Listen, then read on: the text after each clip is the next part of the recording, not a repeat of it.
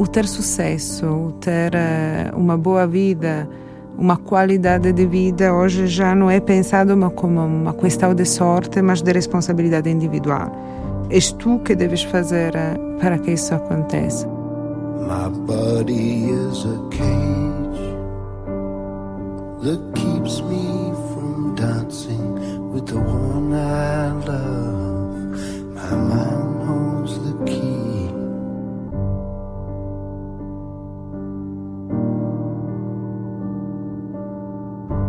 O nosso corpo, a nossa sexualidade, a nossa forma emocional de, de reagir ao mundo já não é um destino, tipo, olha, sou assim, sou gordinha, nasci assim, mas é um projeto. Eu posso ser diferente. My body is a cage that keeps me from dancing with the one I love. My mind Posso transformar o meu corpo, posso melhorar o meu desempenho intelectual, posso ser mais simpática, posso envelhecer o mais lentamente possível body is a cage that keeps me from dancing with the one I love, but my mind holds the. Quanto mais estas uh, biotecnologias de manipulação dos corpos, também de manipulação uh, da nossa capacidade cognitiva, do nosso desempenho sexual, da nossa vida hormonal, do envelhecimento, quanto mais são próximos, mais baratos e menos invasivos, quanto mais este mercado proporciona esperança, quanto mais a procura aumenta.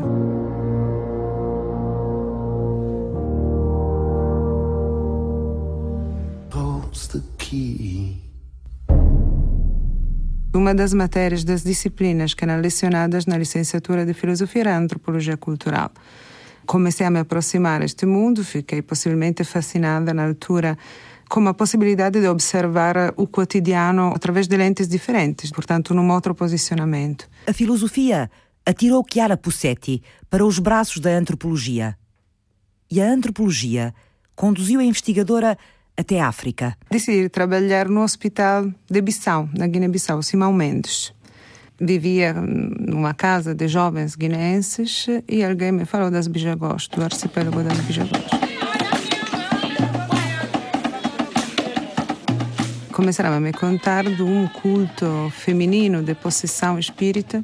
Achei tão fascinante que deixei o hospital e mudei para Bubac, que é uma das ilhas do arcipélago, possivelmente a ilha principal do arcipélago das Bijagós. Tive que aprender o crioulo, tive que aprender em boa parte o bijagó Vivi muitos, muitos meses na casa de um, de um médico tradicional, de um curandeiro. Foi uma experiência muito intensa, tanto do ponto de vista científico como do ponto de vista pessoal.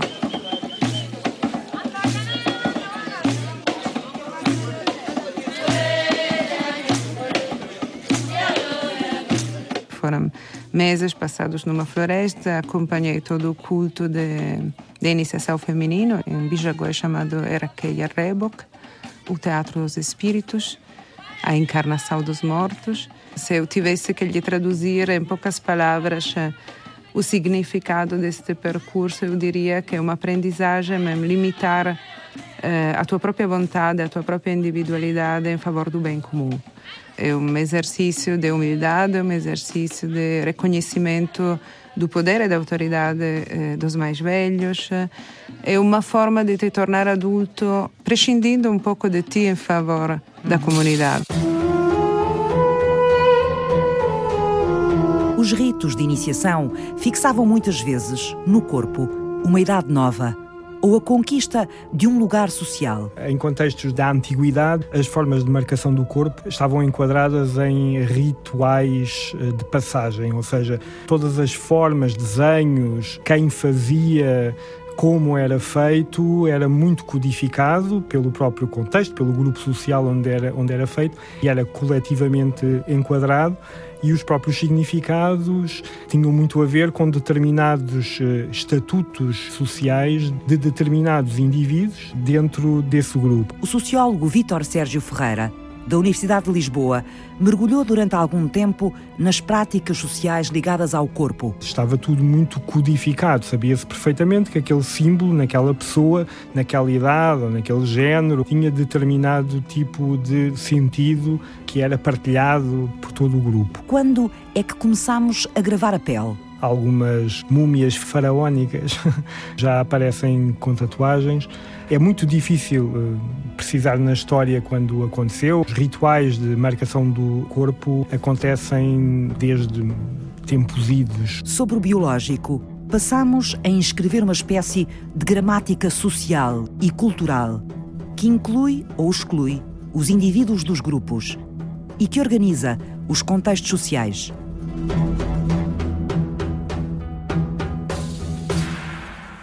Hoje, na sociedade contemporânea, e isto é um salto enorme, as tatuagens são uma forma muito esteticizada. É uma expressão visual feita, sobretudo, por artistas visuais que encontram na, na, tatuagem uma forma de expressão artística. E quem consome a tatuagem? Quem a vai fazer? Exato. Vai fazer, sobretudo, num sentido autobiográfico. E eu estou a demarcar as sílabas porque é importante. É auto porque se refere, em geral, a experiências que têm a ver com o próprio. Não são experiências coletivas, codificadas, são experiências que são individuais, podem ser partilhadas com outros, mas são experiências individuais, importantes na vida da pessoa, e daí eu dizer uh, autobio biográfico, neste caso, é biológico, mas também é biográfico, é biológico porque é inscrito no corpo mas é também os significados são sobretudo significados biográficos. É muito difícil sem o próprio testemunho da pessoa saber o que quer dizer determinado tipo de desenho que está na tatuagem e é gráfico porque é uma forma de expressão gráfica. Da tatuagem inclusiva das comunidades primitivas à tatuagem distintiva das sociedades contemporâneas. Porque os modos de vida multiplicaram-se. As identidades hoje em dia não estão tão associadas a papéis normativos como estavam no passado. Já não vivemos num modelo único, do qual emergia sempre uma paleta mais ou menos fixada de papéis sociais mais ou menos duradouros. Era muito fácil saber a equivalência em determinados estatutos sociais e papéis que eram desempenhados e, as, e todas as práticas e valores que estavam associados a esses, a esses papéis. Agora, podemos viajar nesta espécie de mercado infindável de estilos e formas de vida. Estamos perante identidades que são muito mais fraccionadas e são muito mais segmentadas no presente, ou seja, eu posso ser muitas coisas neste momento e também ao longo da minha vida. Podemos escolher e pesar as que mais nos convêm. Há um, há um, um sociólogo, que é um sociólogo muito conhecido, que, que faleceu no, no ano passado, o Bauman, que fala de identidades líquidas e tem a ver com essa liquefação, digamos assim, dos processos identitários. O corpo vai beber muito a este tipo de processos de identificação. Podemos apurar uma mistura única e autoprescrevermos-nos uma identidade própria. On demand, como a box da televisão, ou on display, como os ecrãs táteis na ponta dos dedos.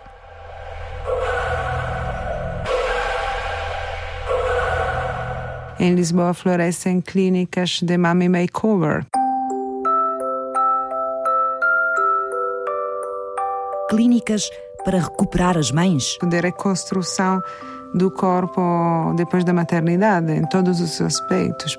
É quase uma exigência nós sermos mãe, ou seja, algo que é valorizado e tem que ser, mas ao mesmo tempo o corpo não deve exibir as marcas desta maternidade. O corpo tem que voltar o mais rápido possível ao que era antes.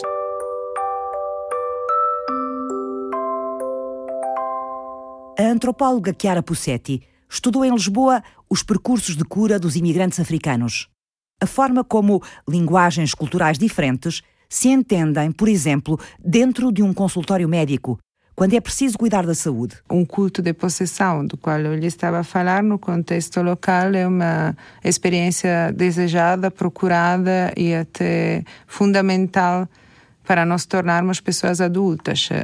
a incorporação de entidades uh, espirituais num contexto biomédico chama-se dissociação da personalidade, tipo é uma alucinação, é um distúrbio, um, um transtorno. Portanto, num contexto onde a medicina tradicional impera, tem Exato. o poder, é a regra, muitas destas manifestações culturais em comunidades que vêm de outros países Sim. não são bem entendidas, são mal interpretadas, como disse, muitas vezes são até escondidas, não é? Exato. Eu diria não há verdades, há interpretações e há paradigmas. Obviamente, mudando de paradigma, mudam as interpretações uh, do que se passa e mudam as respostas, não é? Uh, num contexto médico, um centro de saúde, um hospital, muitas das uh, manifestações que podem ser ligadas a outras linguagens, a outras representações, a outros paradigmas, podem não ser minimamente entendidas. É verdade que existe muito bricolagem, existe muita capacidade em todos uh, os percursos de cura que eu acompanhei como imigrantes em Lisboa, de usar o que mais funciona, o que tem mais eficácia, o que mais serve naquele momento, independentemente da fonte. Portanto, de misturar eh, medicina tradicional, curandeiros e por aí fora, com medicina chinesa e biomedicina e com tratamentos alternativos e com peregrinações a Fátima. Portanto, existe um grande bricolagem para ver o que, que mais resulta. O que é interessante, no fundo, também nós fazemos isso. Chamou-lhe bricolagem, é um nome tão interessante, nunca tinha ouvido uh, Sim, neste um, contexto. Do it yourself, vai lá, o, construir percursos eh, individuais na base do que queremos uh, obter. Sim, portanto, confiamos na medicina científica, mas até certo ponto reservamos sempre uma parte para podermos tratar do assunto e do problema Exato. de outras formas, não é? Como se diz, quando algo não resulta logo, vai-se a todas. Osteopata, agopuntura, até a bruxa, entre aspas, não é? Portanto, de fato, somos eh, bricoleurs.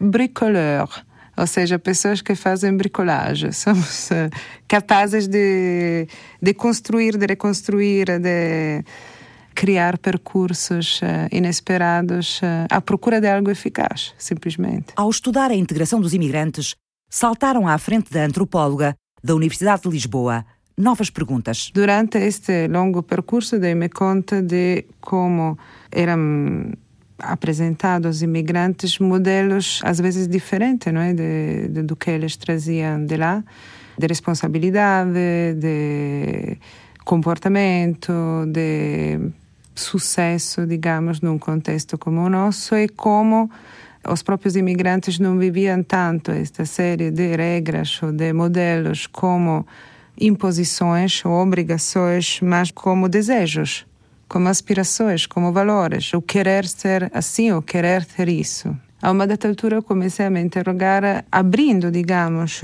o espectro do meu olhar para o resto da população portuguesa, que tipo de modelos hegemônicos, que tipo de pressões nós sentimos no dia a dia que nós vivenciamos justamente como desejos, como queremos ter isso, queremos ser assim. Deixe-me só parar aí um bocadinho.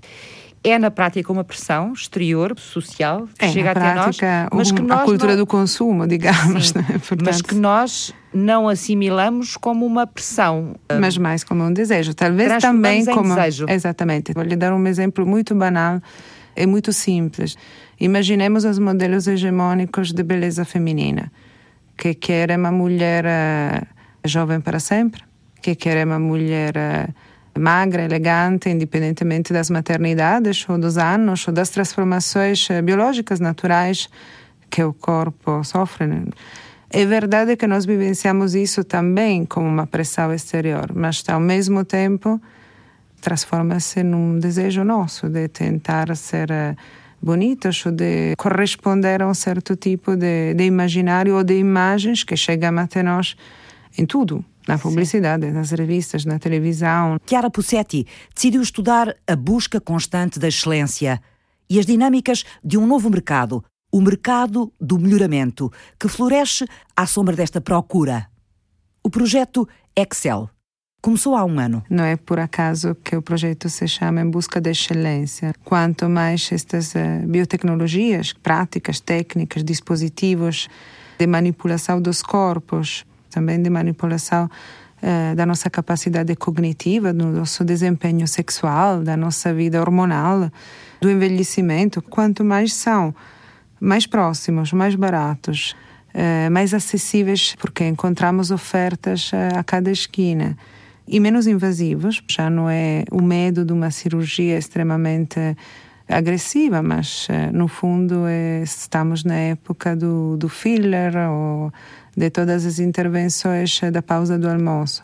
Quanto mais este mercado proporciona constantemente esperança ou possibilidades de melhorar, de termos, digamos, eh, no nosso corpo um capital não só físico, mas também social, simbólico, econômico. Quanto mais isso existe, quanto mais a procura aumenta. Melhoramento na pausa do almoço, ou seja, o ser tão fácil ir ali numa hora ou duas fazer um melhoramento qualquer. Acho que uh, de fato é algo muito recente. E vir convencida de que venho bastante melhor de qualquer maneira. Sim o acesso a um certo tipo de intervenção estética era só uh, das pessoas que do próprio corpo, da própria beleza, uh, hum. viviam. Portanto, eram as atrizes. Hoje não, hoje, hoje esse acesso é generalizado, Exato. não é?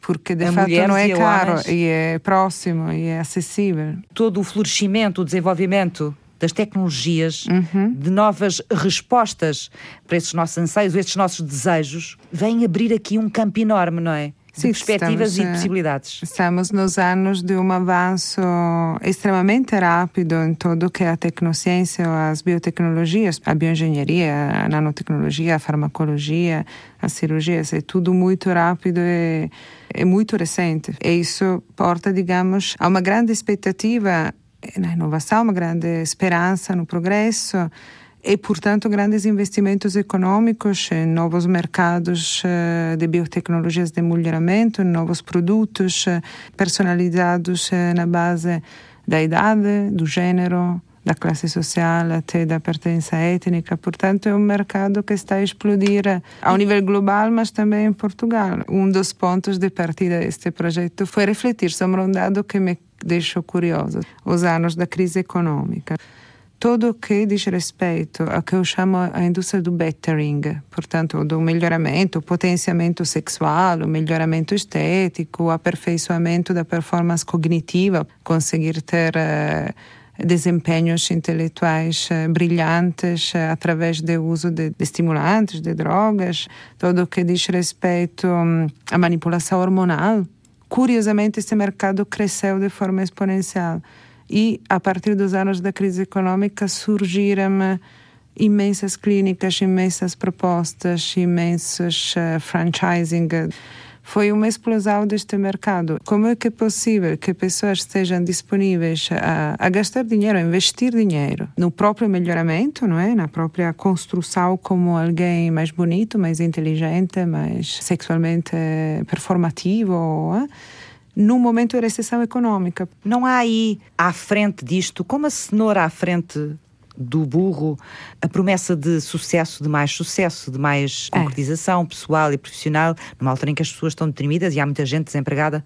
Exatamente, exatamente, por aí. Ou seja, todas as entrevistas que conduzi até agora, tanto com profissionais destas clínicas como com os clientes, apostam um pouco no que estava a dizer. Ou seja, por um lado, os fantasmas da precariedade, o medo de perder o salário, uma maior competitividade, não é? A famosa frase portuguesa é sete cães o moço. A sensação de ter que ser melhores, de ser mais eficientes do que os outros, mais produtivos, mais... Um a ideia que não há lugar para todos no mercado de trabalho, não há lugar para todos na universidade, não Exato. há lugar para todos nas melhores escolas. Quem vive o ambiente acadêmico uh, viu realmente... Quase o emblema deste, desta época, a partir de um desafio que era o demonstrar a excelência da própria produção científica, e, portanto, os institutos tinham que ter uma avaliação de excelente e agora já não é suficiente, mas é outstanding. Portanto, a necessidade de Como ser... é que nós traduzimos isso? Outstanding. É, se não é excelente. É, é, é, mais do que excelente, é inovadora. Fora do comum. Fora do comum, exatamente. Portanto, melhor do que ótimo, se Sim. fosse possível. Até onde poderemos estender as fronteiras do nosso corpo, tirando partido da biotecnologia e da biomedicina? Que nova era é esta do melhoramento? Da manipulação das capacidades físicas e cognitivas humanas, da reconstrução permanente do eu, de sermos projetos em constante aprimoramento. Que chips, sensores, dispositivos podemos roubar à tecnologia e biointegrar na busca da excelência? Aquilo que muito provavelmente pode acontecer é o telemóvel desaparecer e poder ficar integrado connosco. Pessoas que já, já têm planos de RFID, na prática é passarmos o cartão de crédito ou o cartão do passe para dentro de nós. Já vemos as pessoas também a falar sozinhas porque usamos auriculares cada vez mais pequeninos, estes os earbuds. Portanto, isso pode ser integrado também nos implantes cocleares. As perguntas regressam ao ponto de partida na segunda parte. Até já.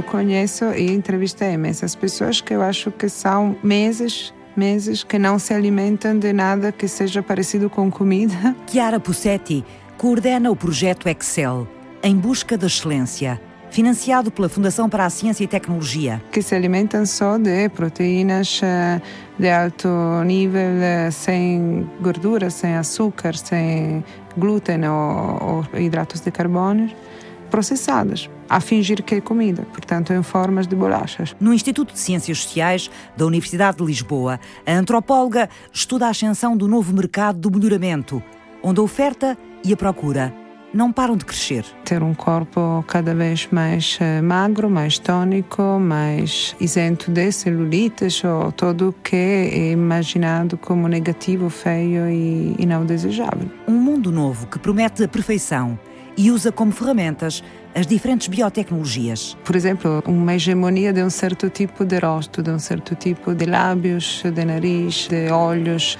que nunca mostram sinais de cansaço, de envelhecimento. Às vezes chega-se a uma a um Barbie world, como digo eu, I'm a Barbie girl in a Barbie world.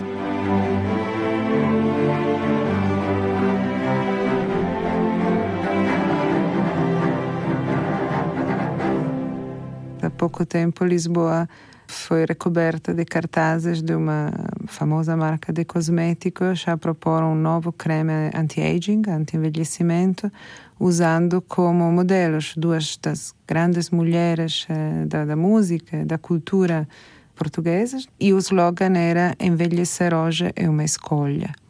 É uma escolha que todos podemos eh, fazer, é uma escolha igual para todos Será que todos têm esta possibilidade de pagar para escolher envelhecer desta forma? Será que estas práticas irão diminuir ou aumentar as desigualdades sociais que já existem? Eu olhei esta frase em todos os cartazes: envelhecer hoje é uma escolha. Poxa, é uma escolha para quem pode pagar eh, o botox eh, e o creme, as massagens eh, e todo o amplo espectro, vai lá, destas biotecnologias que te permitem não envelhecer rapidamente ou envelhecer linda e maravilhosa como esta senhora. Mas é preciso estar também disposto a essas estar disposto, não é? Exato, exato. Uh, e a querer mexer no corpo, porque também há quem não queira, não é? E, portanto, essas pessoas uh, sentir-se culpadas Exatamente, quando forem mais velhas por se terem deixado de envelhecer. Muitas vezes me é perguntado, mas não se valoriza, por que não investe em si próprio, mas por que não faz este tratamento, mas não se quer bem, não gosta de si próprio, por que não se quer valorizar? O fato de decidir ou não fazer um tratamento não tem a ver com a, minha autovalorização, posso me valorizar assim como sou, mas o discurso no qual a prática apresentada é um discurso de responsabilização, de valor, de investimento. É suficiente escutar as palavras usadas. A equipa de Chiara Pussetti percorre há mais de um ano as clínicas de Lisboa que oferecem todo o tipo de melhoramento pessoal, ouvindo e registando os discursos, as motivações e as práticas que estão na base deste novo mercado. O objetivo final do projeto é relacionar as condições eh, socioeconômicas, políticas deste mercado emergente com uma etnografia profunda de detalhe das práticas, dos desejos, eh, dos imaginários, das aspirações de consumo das pessoas em relação ao melhoramento, tentando ter em conta, obviamente, todas as variáveis de gênero, de classe, de idade, de nacionalidade, de origem étnica, portanto, ver como na base destas variáveis as pessoas se relacionam a este mercado, a estas práticas, que tipo de desejos eh, têm e que tipo de objetivos eles têm através deste consumo. O retrato só fica pronto daqui a dois anos, mas o estudo do fenómeno do melhoramento em Portugal e tudo o que ele envolve tem como um dos focos principais o crescimento do turismo médico-cirúrgico ou médico-estético no país. Portugal oferece o melhor das garantias da biomedicina ocidental, Portanto, não pensas correr os riscos que poderias correr indo para a Tunísia, ou indo para a Turquia, ou, ou outros países dos quais eh, as pessoas menos confiam em certos eh, estándares de higiene, de performance médica. E eh, em Portugal, em particular, começaram a comparecer tanto no Algarve como na costa, digamos, da linha de Cascais, Estoril, uma série de clínicas que proporcionam a possibilidade de desfrutar das belezas naturais deste país, também a gastronomia, do mar, do sol, com as garantias de segurança, de eficiência e de qualidade profissional que a Europa garante. E especialmente considerando este novo fenomeno do turismo sênior ou do turismo silver, como se diz, não é? Do turismo dos reformados, as pessoas Sim. que chegam e depois ficam por causa das regulações fiscais e que constituem um grande nicho de mercado para este tipo de práticas eh, pensadas pelo anti-aging, o bem-estar, o cuidado do corpo e tudo isso.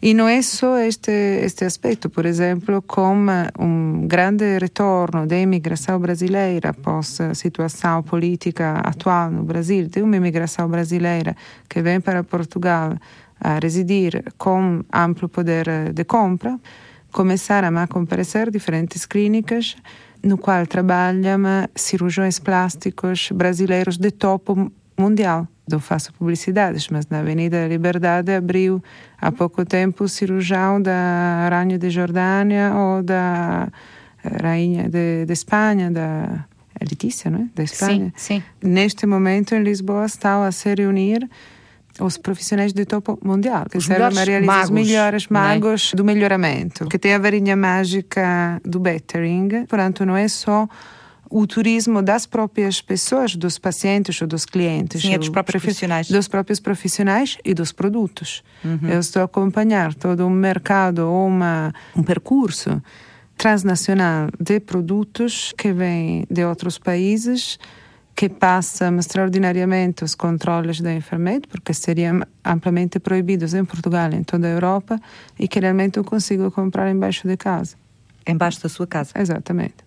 O silicone, o que seja o creme, o que seja o filler, a seringa, o, o ácido hialurônico, o botox, as toxinas, estamos a falar de, de dispositivos que nós introduzimos no nosso corpo. Só dominamos a ponta do iceberg deste cosmos do melhoramento, onde circulam de forma paralela produtos que escapam ao controlo e cujos riscos se desconhecem. Mas as novas fronteiras do corpo estendem-se muito além da biotecnologia aplicada à estética e ao rejuvenescimento. O cruzamento do homem com a máquina também promete novos tratamentos, novas capacidades intelectuais e físicas humano-tecnológicas. Tenho trabalhado em várias áreas, desde as neurociências à oncologia, portanto, e tenho atuado numa vertente eh, mais clínica e numa vertente não clínica relacionada com estes aspectos do melhoramento e da, da interação pessoa-máquina. Hugo Alexandre Ferreira é médico e é engenheiro físico-tecnológico no Instituto de Biofísica e Engenharia Biomédica da Faculdade de Ciências da Universidade de Lisboa. O investigador cria tecnologia que ajuda a melhorar o desempenho do nosso cérebro. Libertar, digamos, o, o potencial que nós temos. Ajudar os atletas e cada um de nós a, a libertar o seu potencial, conhecendo-se melhor, conhecendo melhor os seus, seus sinais fisiológicos. Pois isso traduz em, em melhorias de, de, desempenho, quer a nível desportivo, quer a nível dos esportes, videojogos jogados de forma competitiva quer a nível do bem-estar de forma geral. Através de sensores, é possível medir valores fisiológicos e treinar o cérebro para melhorá-los ou para corrigi-los. Usamos técnicas de analítica de dados fisiológicos desenvolvemos wearables que captam estes sinais fisiológicos, desenvolvemos uma plataforma software que recolhe diferentes sinais fisiológicos e de interação com sistemas computacionais e outros, plataformas desktop, quer plataformas móvel.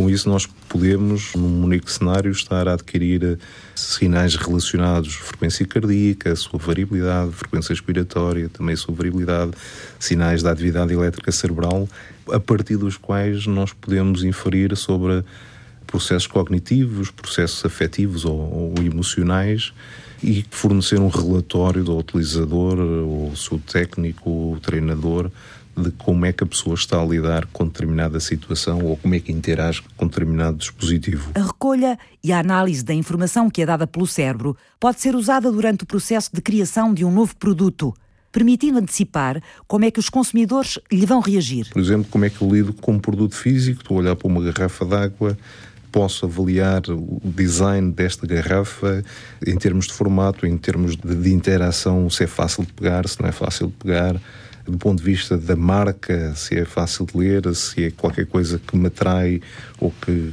sinto alguma reserva. Portanto, isso, a partir dos sinais fisiológicos, nós conseguimos tirar isso. Entramos no campo do neurodesign, da neuroergonómica e do neuromarketing. Portanto, aquilo que nós fazemos, um, é desenvolvermos wearables, sensores que se colocam no corpo.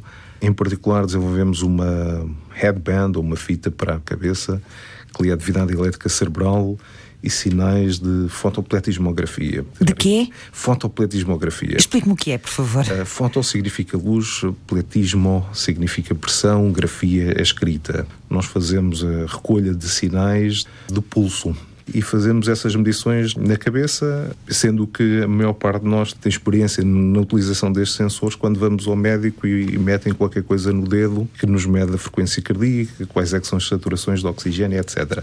Portanto, nós pegamos muito nesta tecnologia biomédica que tem tido utilizações clínicas e agora passamos para uma vertente diferente. Portanto, retiramos não só esta, estes sinais da atividade elétrica cerebral, de, tiramos sinais de pulso, conseguimos também tirar a resposta galvânica da, da pele, nos indicam como é que o sistema nervoso autónomo responde. Isto é, são processos que para nós são inconscientes. A nova plataforma tecnológica que o investigador Hugo Alexandre Ferreira está a desenvolver vai ser testada primeiro na área dos esports, para medir e melhorar o desempenho cerebral dos jogadores profissionais de videojogos. Que é uma área para nós muito interessante porque é um bocadinho uma área de extremos. É, não sei se tem percepção, tipicamente as pessoas por dia fazem 35 mil decisões no total. Cada um de nós fazemos muitas decisões todos os dias. Os jogadores de videojogos profissionais é isso vezes um, um fator multiplicativo grande. Quem começa a jogar e não tem grande experiência tem 50 ações por minuto ou 100 ações por minuto. Portanto, os profissionais vão aos 400, 800 ações por minuto. Portanto, a sua capacidade de decisão é muito grande, a coordenação, uh, olhos, motoricidade da mão é muito, muito, muito rápida. Portanto, é um ambiente muito, muito desafiante. São variações de milissegundos que podem separar um, um jogador da, da, próxima etapa, separar um, um jogador de, de atingir fama e glória e às vezes prémios monetários podem ser de milhões de dólares. Portanto, é uma situação paradigmática em que os níveis de, de ansiedade e os níveis de stress podem ser levados quase um, um extremo. Portanto, a plataforma serve para fazer a, digamos, a analítica de como é que a pessoa reage perante estes estímulos, em termos de, em termos de competências, em termos de diversidade, e com base nisso fornecemos um, um relatório e com base no relatório desenhamos um, um programa de treino especializado que pode fazer recurso a mais low-tech ou, ou mais high-tech. Aqui é para trabalharmos com os psicólogos e com os treinadores da equipa, por outro lado, desenvolvemos também uma aplicação de, de forma, meditação com relaxamento muscular, relaxamento e contração muscular, uma espécie de meditação tipo mindfulness. Com a ajuda da tecnologia? Sim, sim, sim. O projeto Emotai começou o ano passado na área do melhoramento do desempenho cerebral dos desportistas e dos jogadores de videojogos, mas pode ser utilizado também para medir as reações e o grau de satisfação dos consumidores a um produto. A equipa do Instituto de Biofísica e Engenharia Biomédica está a trabalhar ao mesmo tempo noutra tecnologia virada para a saúde. Faz recurso de, de imagens eh, cerebrais, de ressonância magnética e de medicina nuclear. E, e, aí aquilo que nós estamos a fazer é usar estas imagens para fornecer um, um, relatório que ajuda o radiologista, ajuda o neurologista e o psiquiatra a fazer mais atempadamente diagnósticos de doenças do, do cérebro ou da mente. Essa chama-se Neurosci AI. Já tínhamos conhecido o caminho do melhoramento social, a ideia de que nascer numa condição mais frágil podia ser combatido e que era possível aspirar a um estatuto superior. Agora começamos a desbravar o caminho do melhoramento pessoal das nossas capacidades físicas e cognitivas. Somos projetos em constante transformação. Há quem faça da própria pele o seu projeto de vida. Estamos a falar de pessoas que têm como projeto, a pessoa tem como projeto, ao longo da vida, ir tatuando o seu corpo. Na Universidade de Lisboa, o sociólogo Vítor Sérgio Ferreira estuda as práticas sociais ligadas ao corpo. Toda a gente que começa na tatuagem começa como experiência e depois ela, em determinados casos, hoje em dia mais frequentes do que era no passado, essa experiência vai se transformando num projeto. Nomeadamente, ela transforma-se em projeto, ou, pelo menos começa a indiciar este transformar-se em projeto, quando nós começamos a ouvir a retórica do vício. A pessoa dizer, ah, eu comecei a viciar-me nisto, ou, ou, as próprias pessoas que são amigos ou familiares também dizem, ah, aquele ou aquela começaram-se a viciar nisso. Essa ideia do, do vício não é, não tem absolutamente nada a ver com qualquer tipo de dependência física ou o que quer que seja, mas é, é uma metáfora para algo que a pessoa sabe que vai continuar a fazer provavelmente ao longo da vida. Hum. Portanto, é um projeto acontece... quê? de transformação?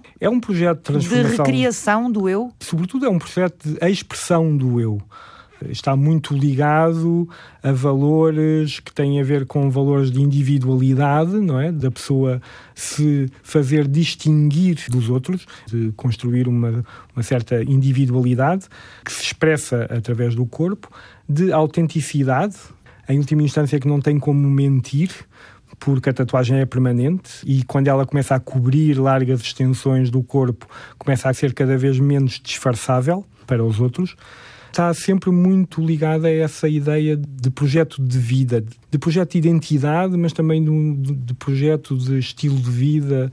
Não é um estilo de vida, são inúmeros estilos de vida que estão. Cada um terá o seu, não é? Exatamente. Neste caso, Nesse caso é mesmo cada um terá o seu e de, e de forma muito, muito eclética. Sim. São assemblagens de práticas. Sim. Que, que Onde começam... pode misturar muitas coisas, não é? Exato. E o que acontece é que a tatuagem em geral acompanha a própria importância que a pessoa vai dando a essas práticas e, e, e, às práticas que elas assumem para a sua vida.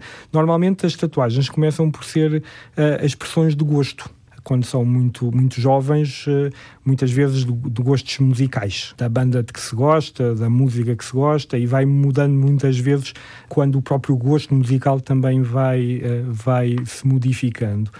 Quando a pessoa começa a ver que de facto as experiências se estão a repetir estão a suceder e começa a haver a cada saída do tatuador com uma nova tatuagem, começa-se já a pensar uh, na próxima, começa a haver uma preocupação por parte destas pessoas de gestão da própria finitude do, do corpo, daquilo que é a pele virgem, a pele que pode ser tatuada. Começa-se a, pe a pensar quando e como eu devo fazê-lo. Ou seja, é, é nesse sentido que o projeto começa a ser, de facto, muito autobiográfico, porque vai-se aproveitar, sobretudo, os grandes eventos de vida, eventos que sejam importantes, para marcar o corpo. Dos antigos ritos de passagem aos ritos de impasse, chama Vítor Sérgio Ferreira aos projetos extensos que gravam uma nova pele, sobre a pele biológica, ao longo da vida? Porque normalmente estão associados a momentos de impasse na vida. São, são momentos que de algum modo abalam